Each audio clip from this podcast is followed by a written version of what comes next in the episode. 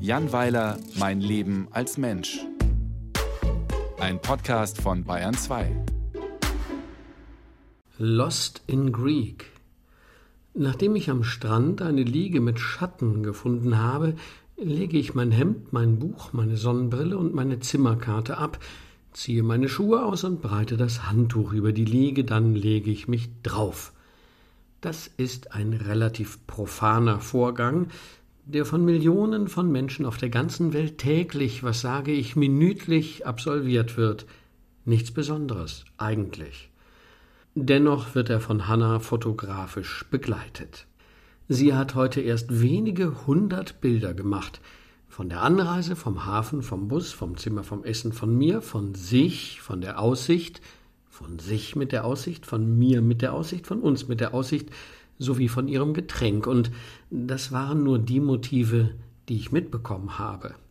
Ich glaube, sie ist im Unterschied zu mir einfach ein moderner Mensch, und moderne Menschen machen moderne Dinge, zum Beispiel Essen nicht zu essen, ohne es vorher fotografiert zu haben.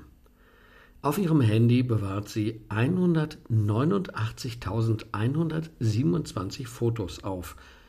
Darunter sind praktische Aufnahmen, bei denen sie das Etikett von Dosenmais oder einen Fahrplan in Lissabon fotografiert hat, aber auch 231 Mal Luftballons, die bei einem Geburtstag im Juni 2016 aufgestiegen sind. Ich glaube nicht, dass sie auch nur eines dieser Bilder später noch einmal betrachtet hat, aber sie sind da.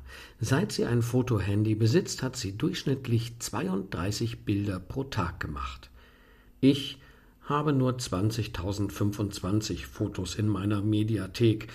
Hier und da drücke ich auf Aufnahme, manchmal fertige ich auch ein Video an, wenn es zum Beispiel einen Elfmeter im Stadion gibt oder wenn ich ein Würstchen verkohlt habe.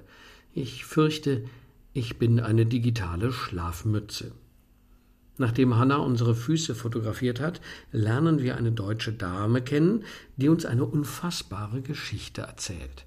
Eine von jener Sorte, aus denen Wes Anderson die kleinen Miniaturen für seine schönen Filme macht, und die Frau schwört, die Geschichte sei absolut wahr, und sie geht so.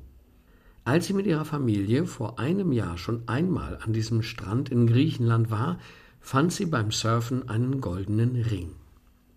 Er glitzerte dort in etwa einem Meter Tiefe auf dem Meeresboden. Die Frau nahm ihn aus dem Wasser und fragte überall herum, ob ihn jemand verloren habe. Aber weder an der Strandbude noch am nahen Hotel oder bei der Surfschule hatte sich jemand gemeldet. Die Familie hob also den Ring auf und er lag dann jeden Abend des Urlaubs beim Essen auf dem Tisch und inspirierte Kinder und Eltern zu mehr oder weniger spannenden Geschichten über seine Herkunft. Auf der Innenseite des Rings befand sich ein Datum und irgendwann sah die Frau einfach nur so, vielleicht aus Langeweile, in ihrem Handykalender nach, was sie am Tag der Trauung der fremden Ringbesitzerin gemacht hatte. Sie war auf einer Hochzeit. Sie rief die Braut von damals an und fragte, ob diese schon einmal im Urlaub auf dieser Insel, in diesem Hotel, an diesem Strand gewesen sei, und diese bejahte.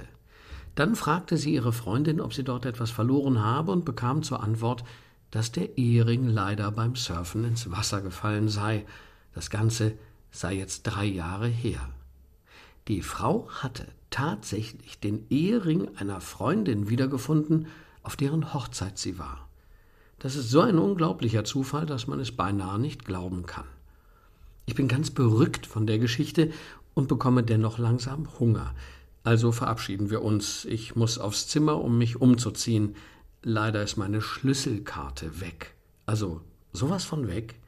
Im Strand verschwunden, verschüttet, perdu, lost in Greek. Auch nachdem ich Taschen, Hemd, Hose und Schuhe eingehend untersucht habe, bleibt es dabei. Wahrscheinlich findet die fremde Frau die Karte in drei Jahren beim Surfen im Wasser. Ich will an die Rezeption gehen und kleinmütig eine neue Karte beantragen, aber Hannah hält mich davon ab, indem sie mir ihr Handy-Display entgegenhält. Auf einem der 21 Bilder, die sie von mir gemacht hat, als ich mich auf der Liege niedergelassen habe, ist die Karte gut zu sehen. Ich habe sie in einem Schlitz am Stiel des Sonnenschirms eingeklemmt, damit sie nicht verloren geht. Ich finde toll, dass Hannah alles dokumentiert.